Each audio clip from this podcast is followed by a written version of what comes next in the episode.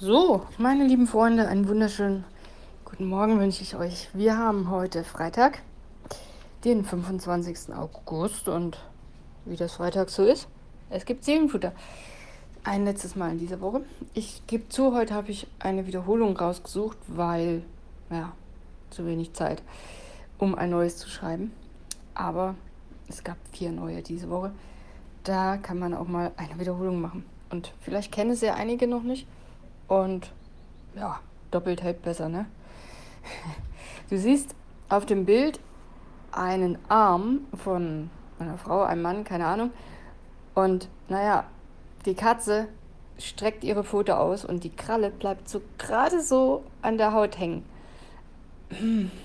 Das ist bestimmt unangenehm. Und ich habe Folgendes dazu geschrieben. Keiner möchte die Menschen verletzen, die er mag. Und doch passiert es manchmal. Umso näher du jemanden stehst, umso höher ist das Risiko, verletzt zu werden.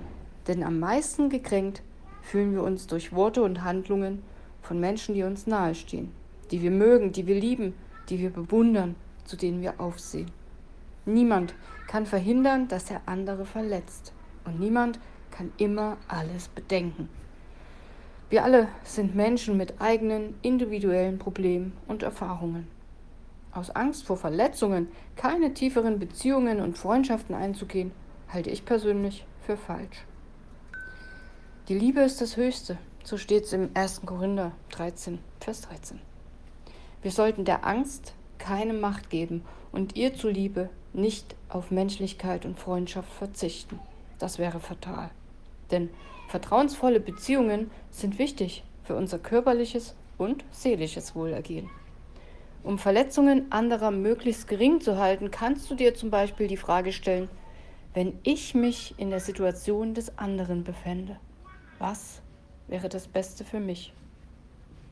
In Sprüche 17, Vers 9 steht, wer über die Verfehlungen anderer hinwegsieht, gewinnt ihre Liebe.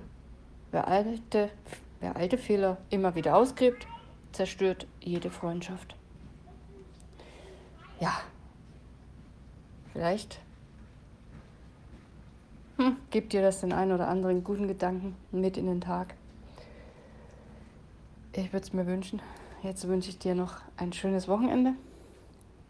Ja, gönn dir eine Auszeit. Ich hoffe, du musst nicht arbeiten. Und dann ähm, geht es am Montag weiter mit dem Seelenfutter.